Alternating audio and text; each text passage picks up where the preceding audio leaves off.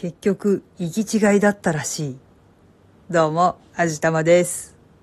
先日、KDDI から古い方のルーターとっとと返せよっていう督促状が来ましたっていうお話をしたと思うんですけど、とりあえず解決したのでお話ししようと思います。とりあえず前回の分のざっくりとしたおさらいなんですが、新しいルーターを契約したので、今まで使っていた古いルーターは KDDI に返さないといけなかったわけですね。というわけで古いルーターは速やかに送り返して新しいルーターで快適な生活を送っていたわけなんですけど、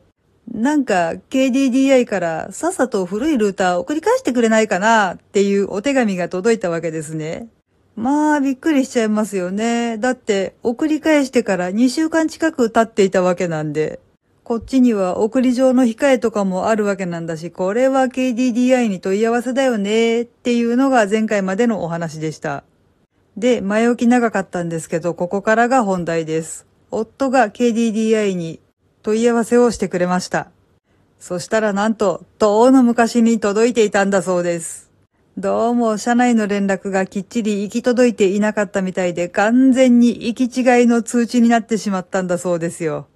とりあえず丁寧に謝罪してもらったんだそうなので、一見落着かなとは思うんですけど、こういうことってあるんですね。会社の中ではほうれん草は大事って言うけど、うん、まさにそんな感じですね。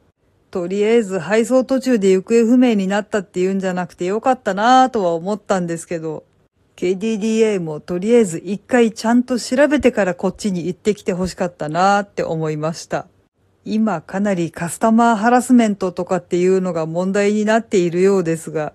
企業側だってろくに調べもせずに客にこんなイチャモンつけてくるっていうのもどうだろうっていう気がちょっとするんですけどね。でもまあとりあえずなんともなかったようなので一応めでたしめでたしでいいのかな。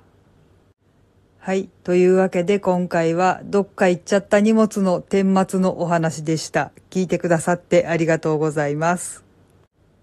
この番組は卵と人生の味付けに日々奮闘中の味玉のひねも姿りでお送りいたしました。それではまた次回お会いいたしましょう。バイバーイ。